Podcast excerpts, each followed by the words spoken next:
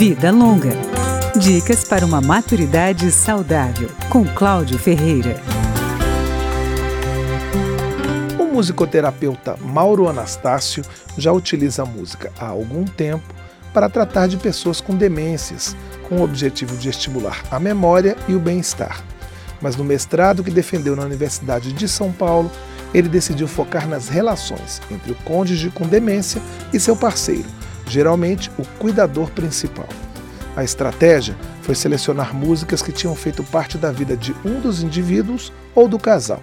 Estavam na trilha sonora da festa de casamento, por exemplo, ou eram as preferidas para dançar nos bailes. Nos encontros com o pesquisador, eles falavam sobre as canções e cantavam juntos. Mauro relata o que observou. A gente viu que isso não só favoreceu na relação deles, que a relação ficou mais fácil, né, mais leve, mas também favoreceu nos sintomas comportamentais, principalmente. O idoso com Alzheimer ele ficou mais fácil de lidar, né? A manutenção, alguns tinham às vezes sintomas de agressividade ou de agitação, de querer sair de casa, embora. E aí através das estratégias os cuidadores disseram que elas ajudaram. Idosos com ascendência espanhola ou japonesa, por exemplo, escolheram músicas dos países dos antepassados. Um dos membros do casal podia dedicar uma música ao outro.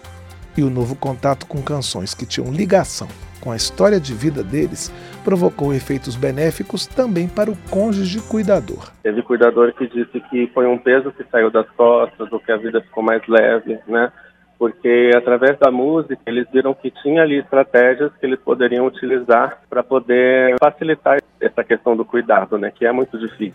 Nos momentos de tensão do indivíduo com demência, por exemplo, o cuidador viu que poderia buscar uma música ou uma letra conhecida para tentar acalmar o parceiro.